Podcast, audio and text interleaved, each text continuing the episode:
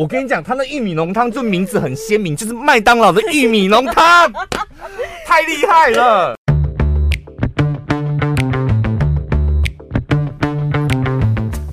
快点，赶快直接了了。好急哦，今天不是因为最近我们我们电台有很多主持人，不是很多组同事，还有主持人都纷纷打了童颜针，嗯、所以我跟你讲，嗯、我本来对童颜针有一面之缘。嗯，什么意思？一面之缘？本来想去弄啊，因为我去医美，然后那个呃，大概几年前，三年前吧，去打那个电波拉皮。嗯。我跟你讲，痛到我不是说我止痛针打了三针吗？我就生不如死。他那时候就有那个医生就有推荐我，他说其实这两个你都可以选，童颜针跟电波电波拉皮二选一，但效果其实一样，效果是差不多的，然后价位也差不多。我想说童颜针也这么贵。那所以就是像你这种怕痛的，你就可以选童颜针。我就问他说：“童颜针会比较不痛吗？”他说：“没有哦，童颜针最后在压啊什么修复的时候，那个也是蛮痛。”压什么意思？它跟玻尿酸跟肉毒一可能按摩那一类我不知道。Oh. 但是我那时候想说两个都很痛，我就想说。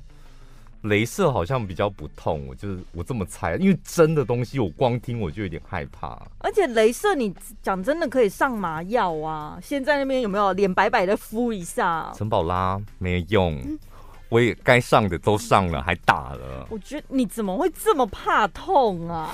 你现在不要给我嘴硬，真的真的不要给我嘴硬，你到时候屎尿齐飞，我跟你讲。可是我有跟你讲，我打肉毒是不上麻药的吗？我觉得肉毒，因为它毕竟是虽然痛，但是它一下，嗯，就可能那一下。嗯、但镭射，你知道那个一千发，然后你要打很久，啪啪啪啪啪啪啪，然后一个位置一个位置慢慢。有啦，我之前有体验过，我那个时候是皮秒，然后呢，我也是打到后面，因为他他们家两台机器，一个是什么 PicoWay 跟 PICO SHOW，它就是两台都要打这样子。然后我打到第二台的时候，我已经觉得我脸已经烧烫伤了，就是你真的觉得它起水泡，你感觉它已经烂掉了，然后你还一直往那里打。对，所以它其实不是镭射打的时候会痛，是它打完了之后开始皮肤自己的热反应，然后你就想说这样还能再打下去吗？我觉得我的脸皮快掀掉了。我跟你讲，你通常那个位置已经很痛了，医生说来。然后接下来我们要打第二次哦，他说我还再再帮你加强一下，就是往死里打。可是，一打完了之后，他立刻就是帮你术后修复，敷敷完了之后就立刻退红，那个痛感就不见啦。所以我觉得这种其实我是可以忍受的，哎，加油！音波针陈宝拉，请你去试试 电波拉，不一样是不是？不是，因为我们有一个同事，他是童颜针达人，就是。每年我都会签到他的价单，就是我需要去补童颜针这样。Uh. 然后我看他就是状态非常好。然后最近另外一个主持人也是去打了那个童颜针，然后打完之后，你知道。纷纷，其他的主持人都现在最近这几天都在认真的观察他的表情，还有他的脸到底肤况有多好。对，然后我就想说，另外一个人他就听到了，他就一直急急营营问他说，到底在哪里，哪一间多少钱这样。嗯、然后那个 主持人就反问他说：“你是为了颁奖典礼吗？”我跟你讲。来不及哦！你现在打来不及哦！我就跟他讲过来不及了。他是第一个来问我的，因为他入围了金钟奖。然后他第一个来问我说：“我要去打那个什么电波拉皮。”我说：“几月颁奖？”他说：“十月。”我说：“来不及，因为那个恢复真正要开始施展它的效果要三个月后啊。嗯”嗯他就你说你要立即见效最快的，真的就是打巴掌吧？我觉得打巴掌，就请我们帮你打吧。玻尿酸嘛，因为煮了可以的底下，对不对？他是要回春，那就他是要立刻就是变成像他的法令啊，法令还是可以用玻尿酸去舔呐、啊。哦，他法令很深，是不是？你干嘛？是因为戴口罩现在没看过，是不是？我在旁边偷听到的，因为他问了很多，他有什么什么想要解决。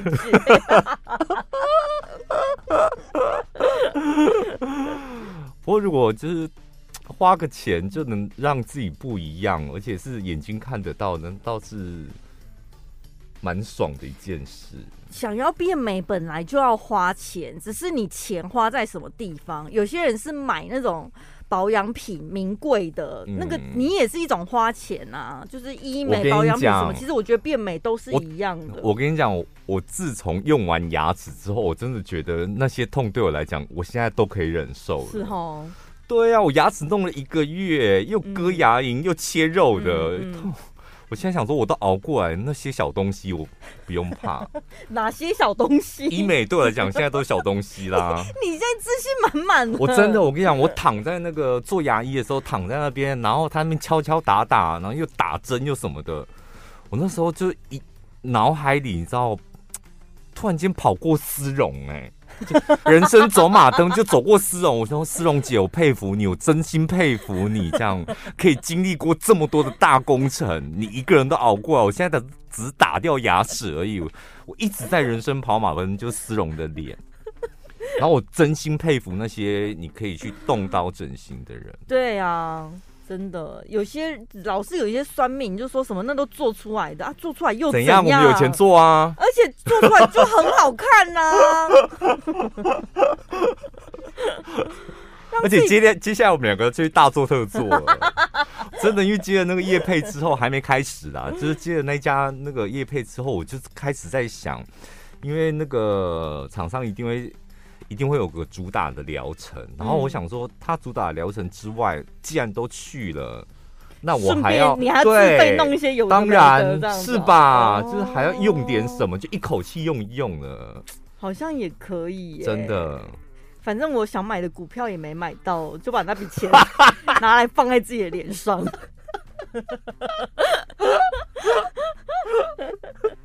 有一个听众朋友说。这个听众朋友真的是很真心诚意，他说可以建议一下吗？你看，光看到这种开头，我想说完了，我们应该是节目又是哪方面得罪了听众朋友？对，那个语气到底是哪一种语气？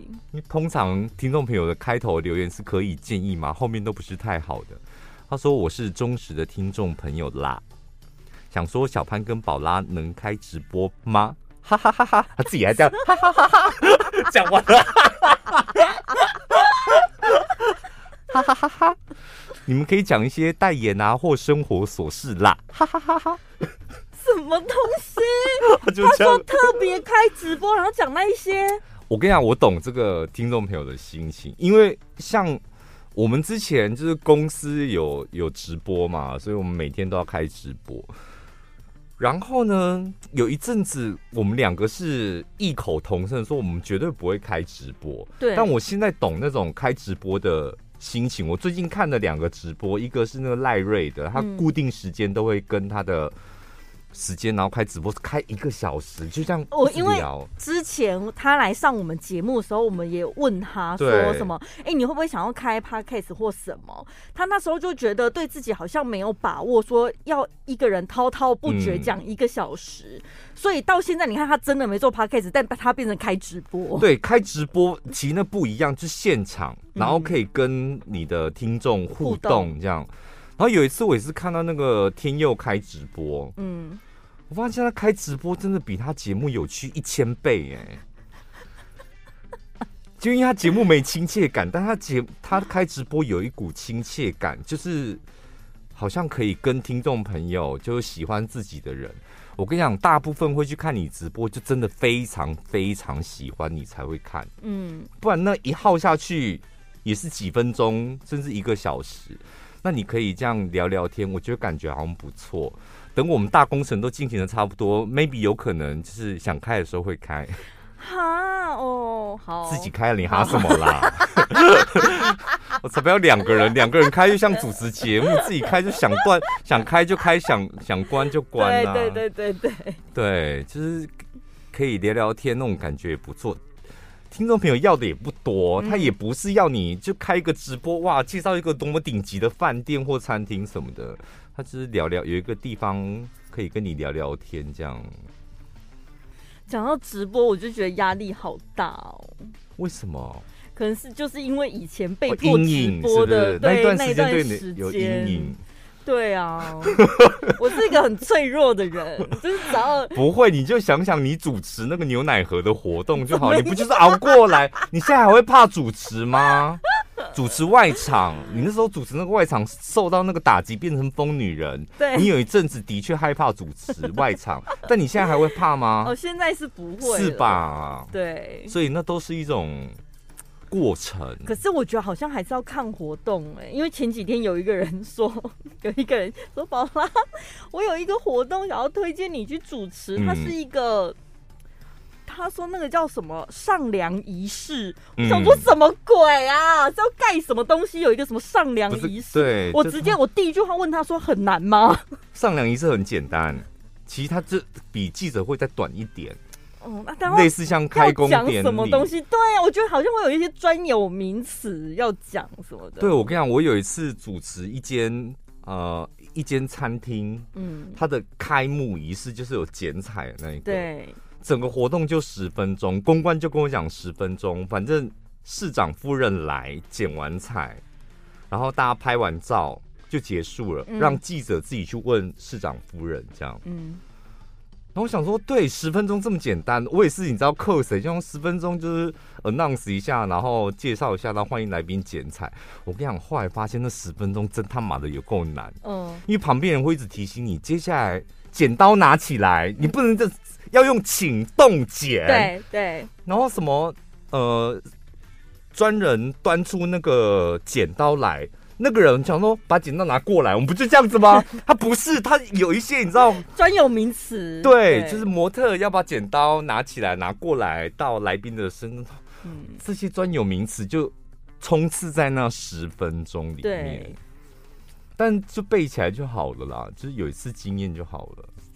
我觉得，如果是这种全新的体验，我好像需要一个很可靠的团队。我跟你讲，那一间餐厅啊，就是因为我那一次不是把他的那个剪彩仪式就乱搞一通，因为我根本不知道那些专业名词嘛，真的倒嘞、欸，真的倒了。而且他那间餐真的很好，所以曾把他那个上梁仪式，如果你把它搞砸，我跟那栋房子也就毁了。有听众问我说：“哎、欸，宝拉，你接外场，那你接不接婚礼？”我说：“我绝对不接婚礼，婚礼也是人生人家的 人人生大事，我真的很怕我一讲错话了之后，哦，我真的讲不出什么好听话。我唯一一次就只有跟你，因为只有我们好朋友的婚礼，哦哦，其他的我从来没接过婚礼主持。啊，有啦，还有另外一个我们部门同事，我就只有接过这两个、嗯、婚礼，我觉得。”还可以，因为大家都开开心心的，其实一直保持开开心心的就好了。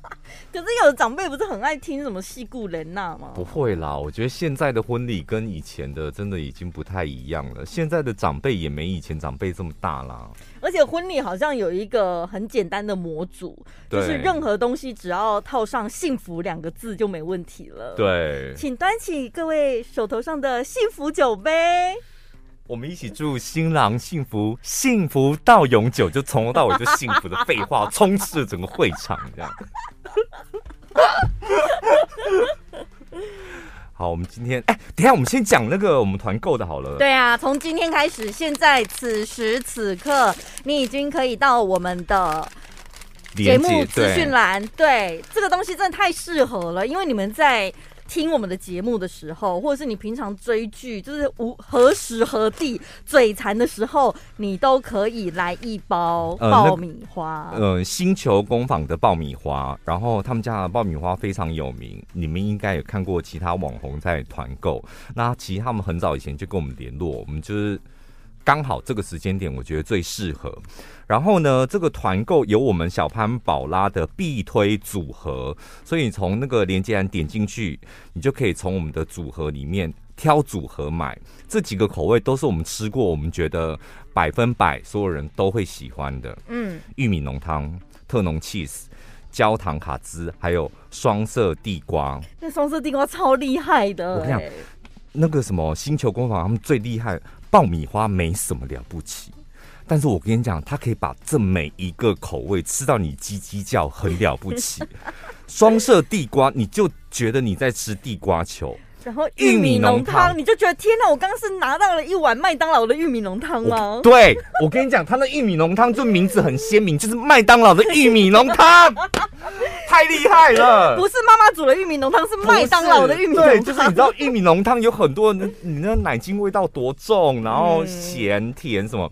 我跟你讲，他是做到恰到好处，真的很厉害。厉害。然后当然那个呃爆米花，我觉得我个人觉得甜的最好吃，就是焦糖卡兹是我一定得要有的。哦，我喜欢吃咸的哎、欸，嗯，所以那个如果你喜欢咸口味的，我觉得像起司啊、玉米浓汤啊，这个就是非常刚好，就是咸中带甜，然后又吃不腻这样。对，然后它的那个太妃焦糖，我就我就很爱甜的，所以我都挑甜的，就是有太妃糖，然后还有那个巧克力。嗯我跟你讲，这个也是没完。我跟你讲，它它的调味真的好可怕，都让你没完没了，就真的没完没。而且我跟你讲，那个爆米花的大小，然后刚刚好，就是有比一般的爆米花稍微再大一点点，而且它是圆形的。对。然后蘑菇蘑菇裂蘑菇裂缝那种，就是它每一颗的大小都可以做到非常精准，而且它是完整爆开。如果你自己有在家里爆过爆米花，你就知道有些没有完全爆开的，它最后就会有硬硬的玉米壳。哎，我跟你讲，它那个非常完美的蘑菇裂痕啊。就是因为它那个裂痕很焦纹，嗯，所以它的那个你知道玉米浓汤啊，双色地瓜，它那个调料，嗯，就是从边边角角一直到那个缝，然后我跟你讲最厉害的就是裂开的不是会一条缝吗？那个缝里面的酱料就特别多。真的很厉害，所以就导致你会很刷嘴，然后吃起来是非常有爽感。嗯，然后呢，这个我们的小潘宝拉的必推组合很便宜，所以你直接点连接，挑你爱的必推组合，然后它有一些免运的活动，还有金额。重点是它还有一些单选的，对，你可以加价购这样子，对，再加价购补一下，然后可能就可以免运，可以从我们的资讯栏里面去找。对，然后呢，就是相关的一些规则啊、优惠组合，通通都在我们的节目资讯栏这个连接。那千万不要去搜它的官网去选，因为那个价格完全不一样。你要透过我们的专属连接点进去，才会有这个团购优惠。这个听众朋友。你说刚刚说我们可以聊一些生活琐事，还有代言，我们现在不是通通都聊完了吗？有没有解答到你的问题呢？连业配都讲完了。我们每天的节目不都在做这样的事吗？就有时候感觉来了，其实我们好像自己也会滔滔不绝就聊起来了。我们比较常懊恼的是。好像今天聊得太真实了。对，有时候会这样子，没错。我有时候也会回七点下现场，然后开车回家的路途当中，不停的在每天基本上都会就跑马人生跑马灯一下。我刚刚是不是讲太多自己的事？那那个事情就讲出去，听众朋友会不会觉得我不是一个好人，或是我是一个很怎样的人？这样就是反省一下。我有时候我在做那个广播剪辑的时候，嗯，我曾经因为这些原因，我舍弃掉很多片段都没有剪出来，我就觉得 life 过了就过了。我不是说只有我自己，你你的你的我也会帮你留意，就觉得好算了，那就给他过了吧。有听到的人就赚到了。例如什么有到去，而且你很。很不会，不是就很不常会修剪，在乎这个部分的。没有，有时候当然就是很具体，比如说店名、人名啊，类似这种东西的。骂的太狠，或是太真心的批判的那种。对，然后如果你要把那个关键字剪掉，又觉得整段就是你知道那个 key B 的没 key 啊，那个精华精髓就不见，那剪留这一段就没意义。那我就想说，那干脆就全部删掉。对，所以现场节目当然就没办法删。有时候真的，因为我那天看那个政论节目，就是我忘记是最近在炒疫苗有没有挡疫苗这个议题，这样大家吵蛮凶的。然后我就连看了三个政论节目，就转来转去嘛，三个节目都逼耶、欸。因为他们这档节目不是现场的，都是可能下午四点对。录一录，然后很快就是晚上就要播了，这样。一个是主持人，我去你妈的，然后去逼。主持到走心，主持到走心，也太好看了吧！而且他那个去还没逼到，我去逼。然后另外一个是来宾，这样 就是也是来宾讲讲，突然间，然后你看他眼睛睁大，然后逼。这算很用心的后置单位，因为有一些就是。他也来不及逼掉，嗯，但他还是有播出去，可是他就是没打字幕，就这样而已。哦哦哦，对，那会更好看。这个是这个主题，我觉得这我看的非常有感觉，因为毕竟我是院里来的小孩子，在我们院里充斥了八加九。你等一下，八加九的定义是什么？没有什么定义啦，所以他他不见得一定要混公庙，对不对？早就没有，谁在混公庙啊？所以像比如说台客，或者是俗称不良少年，什么这种看起来坏坏的人，都可以归类在八加九。哎、欸，你你不要再乱定义喽！什么不良少年？他们有说八加九是不良少年、啊欸、上面就写俗称不良少年呐、啊。这是他、啊。八加九就是这个人，他散发出来的气息，你觉得他是八加九，或者是他觉得就是就是这样子？哦、我觉得没有什么好不好啦。哈。但这个网友他就说：“ 为何八加九总是能够让妹子晕船？所以。”写这篇文章的人，他是不是八加九？哦，他应该不是，对不对？我也觉得他应该不是，他应该是有一点瞧不起八加九，然后又很羡慕，妈的嘞，你都能够让妹妹子晕船，然后又不甘心，于是他从旁观察，再列出他们的优点。他说：“第一个，八加九总是能够用最快的速度到女生的身边。”他说呢，这跟这一点刚好命中女生最重要、最看重的就是陪伴。你在那边考虑明天要上班，要早点睡，用讯息在那边拍拍，没事，我跟你讲，我打给你。八加九已经在女生身上啪啪啪了，好迅速。这样的这个原 po 你应该是被绿过吧？对呀，你是不是？我觉得你就是那个人。你传简讯跟你女朋友讲说没事啦，没事这样，然后隔天知道说哦，原来他在跟八加九啪啪啪。但是女生真的这种随抠随到的很重哦。就会觉得你无论在多远的地方，还有天气下雨太冷，嗯、然后就是你明天可能有很重要的事，你就会排除万难，不顾一切，在我需要的时候出现在我面前。口才再好，再多甜言蜜语都赢不过说我现在已经在路上了。对，我觉得这一段就是你会找到真爱哦，而且你也不用。开名车，你那个骑摩托车在路上跳沟类，你可以，然后还改车，很丑的意思。说宝拉，你先别多心，我现在已经跳沟类在路上了。第二个，八加九不会考虑经济问题。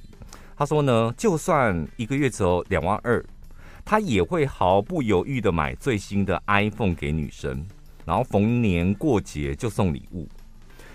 原 PO 呢认为关键在于，在女生眼里八加九有的不多，但是他却把最好的都给她。对啊，这跟刚才那个是同样的道理。你有没有看到有一些文章？有没有有一些什么靠北女友的文章？里面就一大堆没出息的男朋友。嗯，我一个月薪水才四万，然后为了买房，我存了一万，但是女朋友却要求每个礼拜都要吃大餐，请问各位大大该怎么办？那个在女生眼里就是个没没出息的臭俗辣，对不对？你看人家芭蕉有多霸气呀！一个月两万二，我买新 iPhone，不要跟我讲泡面，我讲吐司的喝啊！这个你知道，在女生眼里就是一个不一样的分量。对，再来另外一个优势。八加九从来不害怕给对方承诺，这这个我打问号。嗯，你看这个有没有打动你？他说，当大家都在衡量各种条件的时候，八加九随口就能够许下他一辈子都没有办法达成的承诺，就像当你讨厌被问那有小孩该怎么办，然后你要带套的时候，八加九霸气的一句“我会负责”，就是渣男呐、啊！这点我不认同哦，不行哦，管你是八加九还是七加八的，就给我戴套啊！你钱都给我买 iPhone 了，你就养不起孩子啊？负责怎么负责啊？这个原 po 说，妹子才不在乎他们做不做得到，当下听起来很爽就够了。不行哦，不行，有些大部分妹子还是要，哎、欸，那个女孩们，你们还是要有点理智，好不好？听起来是蛮爽的，但是他，啊，他到底要怎么负责？你自己得衡量他的条件吧。对啊，所以最后你就单当那个单亲妈妈了。对啊，不能怪对方。所以他很不管他多霸气，说他负责，他不带套你就踹他懒觉。对。就不带不带我就把你踹烂这样。再来，他说八加九的共感能力很强，共感能力就是八加九不懂的或没兴趣的话题，他们也能够谈上半天，然后不管对错都在你这边，这么厉害？这个我百分之一百认同，因为我我们院里小孩就是我们家亲戚。我像我回院里，就是我也有一点像怪咖，就是比较没那么八加九。不然我的那个亲戚啊、表弟，你也看过吗？对，就是大表弟是领班的八加九，这样。他现在慢慢退位了，给我的小表弟接位，这样。是有办什么仪式吗？交接仪式还是什么？然后以前的八加九就是我的舅舅啊，你知道我舅舅，然后就一直传承下来，哦，从上一辈开始，一代一代一代的传，这样。对。然后他们真的像有时候回回去，然后我跟我弟就最常聊的是股票这样。然后那些八加九的朋友过来，他们也也能有办法聊。然后我就问他说：“啊，你有买吗？”他说：“没啊，我连开开户是什么我都不知道。”哎，啊，但他聊得很开心，很开心啊。他说：“哎，他一起做起来，哎，会涨吧？”啊，所以我跟你讲，我也听那个谁也买那个，哎，也买那个，最近也在买中天呢。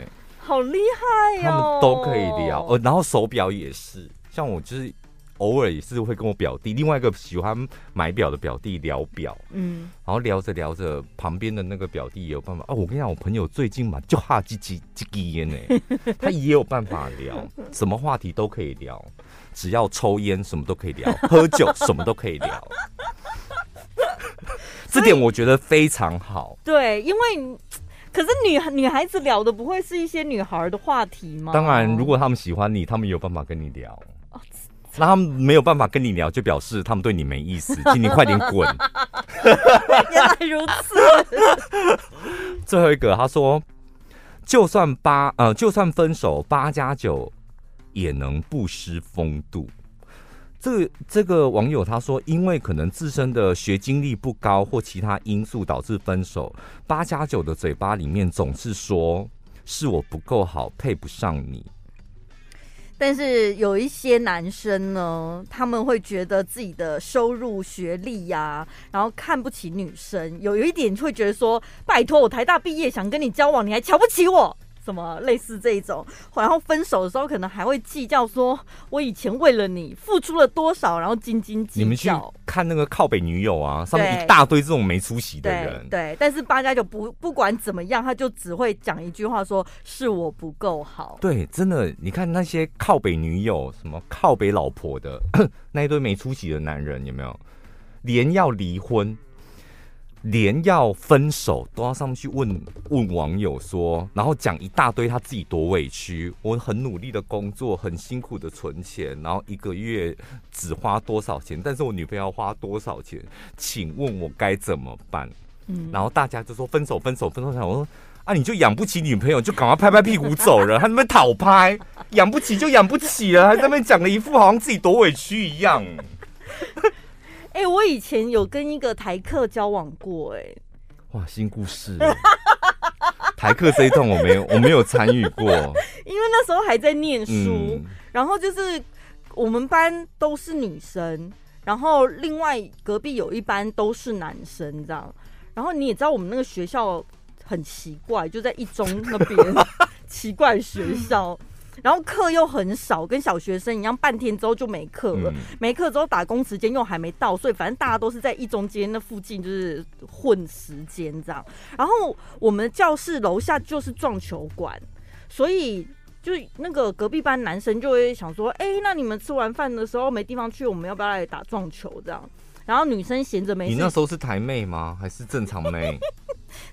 感觉你形容的样子好像你你那时候是有点台妹哦。怎样？台妹的定义是什么？就是那那个时期在一中街那边瞎晃的，我觉得很多都是台妹啊。对，我应该是。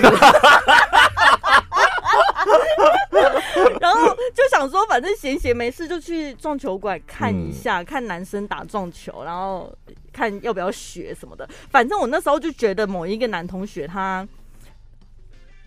很帅，很帅，就是他为什么会帅呢？嗯、是因为他们凤梨那一款的吗？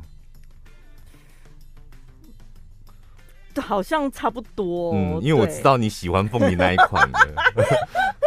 因为其他的男生他们就是都会跟女生开玩笑啊什么的，嗯、但我喜欢那个男生，他就是。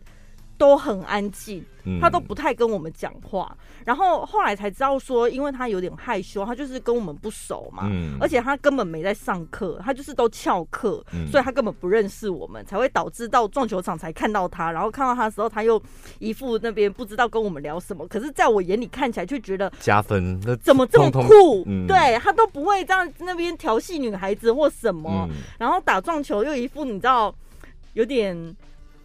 耍帅呀、啊，潇洒的感觉这样。嗯、然后我们学校很奇怪哦，它公布栏下面会有一个留言本，就是让学生可以去留言今天的心情还是什么东西，我有点忘记了。嗯、后来我们两个就在上面就是互相留言给对方、欸，哎，就留言，我先去，好像是我先去留言说某某班的谁谁谁好像很帅这样子。然后那你要写说宝拉流。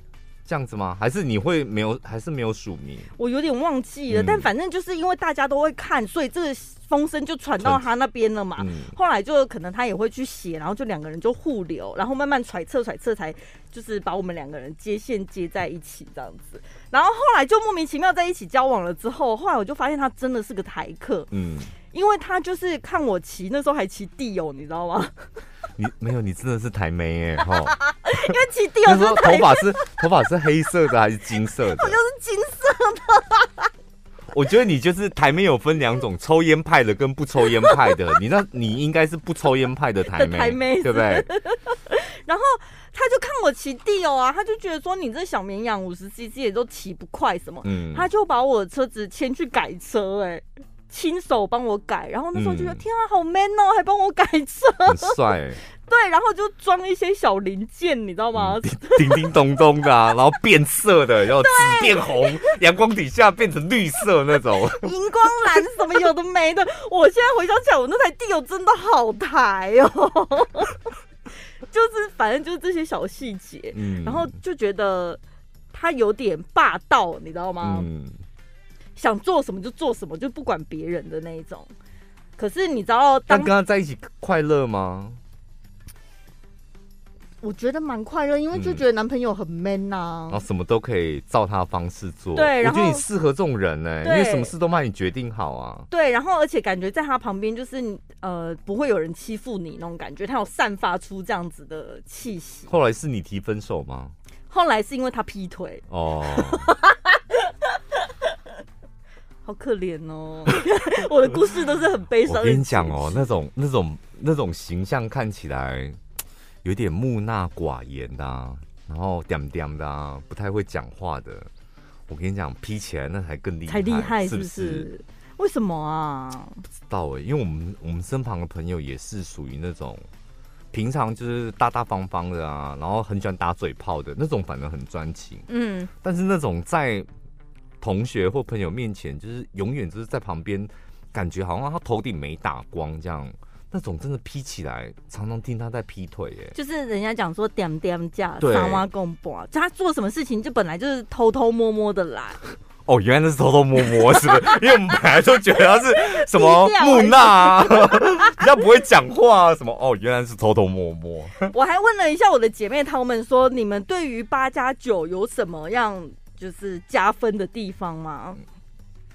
我们朋友说呢，霸气、幽默、体贴，爱没有明天，只有今天，不顾一切就是爱，是吧？我觉得有一点，就是我自己也蛮喜欢这一点的，因为就是跟我们那个家人在相处的时候。我觉得好像我们现在不知道，我觉得我们在都市上班就好像想太多。嗯，你就会想说，你现在做这个是为了将来，为了将来怎么样怎么样怎么样，哪来那么多将来？而且将来会怎么样，我也不知道。但他们比较活在当下，对，就是我爱你，我就告诉你我现在有多爱你，这样。嗯，然后我们今天开开心心玩到挂，这样。嗯，就是他们有很多的。想法都是，我觉得跟现在我们之前不是讲那个躺平族跟什么安静离职，对，就有有一点像，就是不要想太多，我们现在开开心心就好。因为你如果一直想未来，未来就一直不会到啊。那你可能为了未来而烦恼的同时，你就变成每天都过得好像不是很开心。而且我们现在想怎么想，就是没有未来啊。那倒不如就现在过得开心一点。所以你从一些家酒语录，你也可以去了解他们的个性跟生活态度，对不对？前任一哭，现任必输。哎呦，好有道理哟、哦！可是这不就是渣男吗？我跟你讲，像我表弟真的是这样子，因为他的每一个前任我们都有参与。嗯。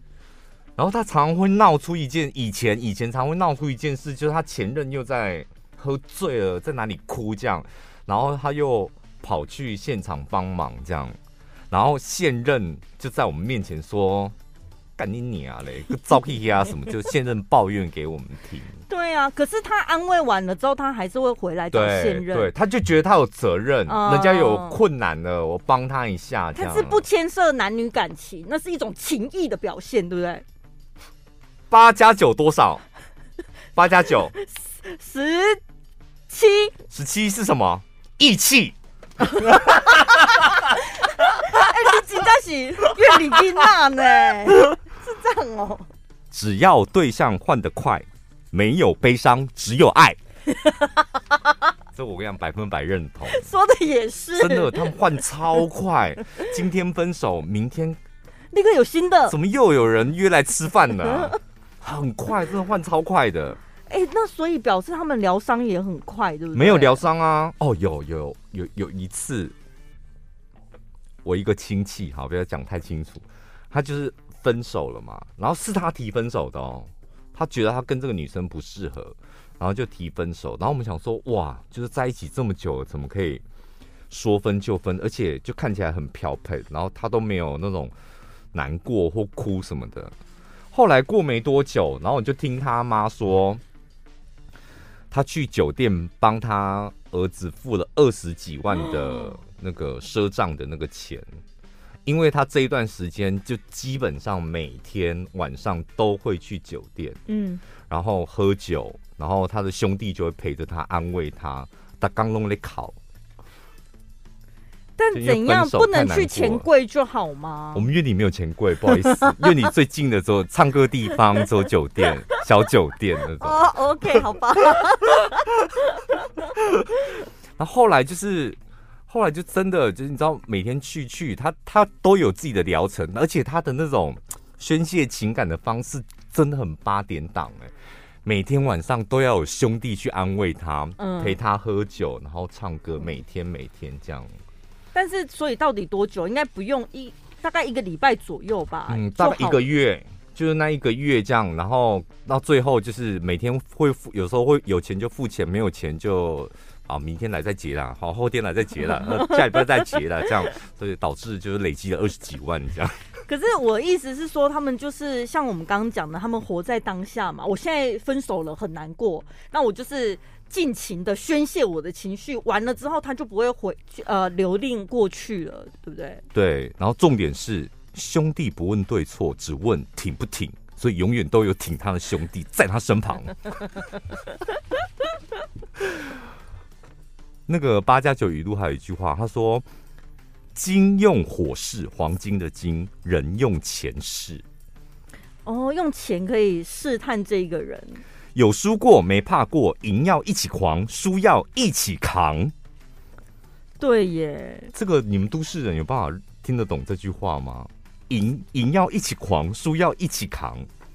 我们都只有赢的时候一起狂啊，输的时候就是赶快。才没有嘞！我跟你讲，我们叫我们电台的风气就是赢要偷偷酸，输要偷偷笑。是吧？对，你这比较贴切。哈，拜托，入围金钟奖好了不起哦！不然会这样，但是不不是说害人家的，就我们的习惯就是容私底下就是有时候会那种酸言酸语的考试这样。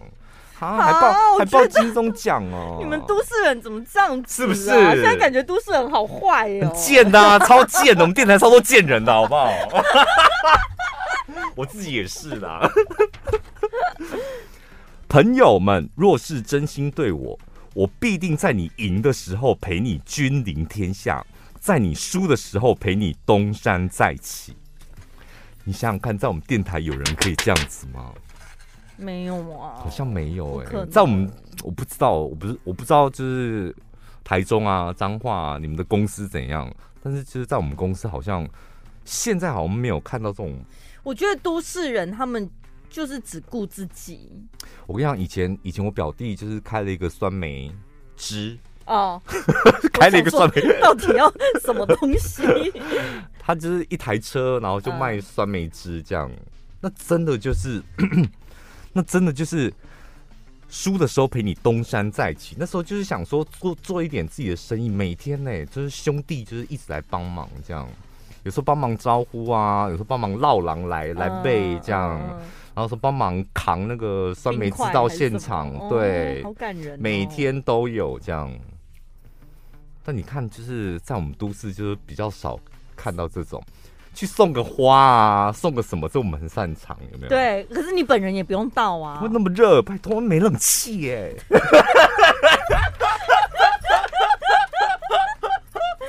我就说都市人呢，好像所有想法都是以自己为出发点。而且我跟你讲，其实你你说什么八加九活在当下，其实他们看的也蛮远的。譬如说，路还长，别太狂，以后指不定谁辉煌。哦，这是属于国语派的八加九啊，因为知道怎么讲台语啊，而且他还那个押韵呢。对，Super Plus 让你穿上 XS，就那些。你什么时候偷偷想的一个 slogan 啊？乱音。不是，我就想，我看完这个之后，我真的觉得做广告好像有一点押韵，就是才才够力，就是你会顺口，那个台词会很容易让大家记起来，这样。投资有赚有赔，投资婊子有去无回。这很有道理，而且这句话真的很有，因为我跟你讲，有一些人对待女生的方式，他就是用投资的方式。对，我现在买什么给你，我现在骑摩托车去载你，我现在为你做的任何东西，他就是希望有一天你点头答应。我觉得那这种那一种方式是不对的。嗯，所以他说投资婊子有去无回。抓不住我的心，就别说我花心。对，这就像你讲的啊，如果那个八九跟你聊不起来的话，是因为你没抓住他的心呐、啊，对不对，不要我当你是兄弟，你当我是烟蒂。我真的觉得八九的，我好希望我们公司能够有很浓厚的八九文化。他们的中心思想就是情义。对，我觉得都市人非常缺乏情义，所以啊，我现在脑海里一直出现莫文蔚的脸，什么意思？因为他在那个食神里面，情和义值千金，真的是很有道理哎。真的，因为像像我们家就是乡下都是开工厂的嘛，嗯，那真的平常大家也是侧干辣椒啊。我记得好像有有一个人他的。的老公出车祸了，然后我们家是在院里嘛，然后他们她老公好像是在新竹出车祸这样。哎，我跟你讲，那真的平常大家就是，哎，我跟你讲，那女的是你会偷懒的，都讲人家闲话这样。一旦遇到这种问题，真的大家都一起出动，哎，嗯，就是两部车先杀到新竹去现场帮忙处理，然后医院新竹的医院这样，然后其他的人。立刻回到家去帮他照顾他的小孩，然后有人帮他联络那个保险，在一部车载着那个工厂的女员工，直接去看她老公。这样突然间没有人指挥，瞬间这样，我想说，哇天哪！这哎、可是我有一个问题，是不是？家酒都是那个啊，自己做生意或者是开店。对，因为对啊，因为你都市人都上班族，你哪能说走就走？对，我跟你，你看你就是想太多，啊、情何以？你那时候还在那边想，哎、欸，我要先请假吧，老板在吗？我要盖章，没没义气啊，还在那边想那些请假单什么的。好，我会用到我的年假，那我要请事假还是请年假什么的？不是，是不是很正常的吗？你刚刚都说他们是自己开店的，当然无所谓啊。我我，我跟你讲，以前我来，就我从台北回来电台上班的时候，那有第一年我真的过得非常痛苦，因为我只要回到回到家，我院里的亲戚每个人基本上都跟我讲，我舅啊、我干妈、我姨丈啊，然后还有我妈，都跟我讲过一模一样的话，都说你为什么要上班？嗯，就你为什么要上班？你为什么不出来自己做这样？那既然你有这方面的兴趣，你为什么不自己做？每个人每次看到我都在跟我讲一样的话。我们院里的想法就是，你要自己出来当老板才算是成功。哦，压力好大哦。因为没办法，院里每个人都老板呐、啊。我们所有的亲戚每个人都老板，只是大工厂的老板或小工厂的老板，他们的观念就是这样。那你现在调试过来，他们我后来就没有，我后来就是把那个存折亮给他们看啊。我说我虽然是打工仔，但是我存钱存这么多钱，你们看看，也没有输你们当老板的。对，而且又不用像你们扛那么多压力。好，我相信我们所有的听众朋友也是很有情义的。节目资讯栏就交给大家喽，让我们感受到你们的情和义，用爆米花感受你们的情和义。下礼拜见喽，拜拜。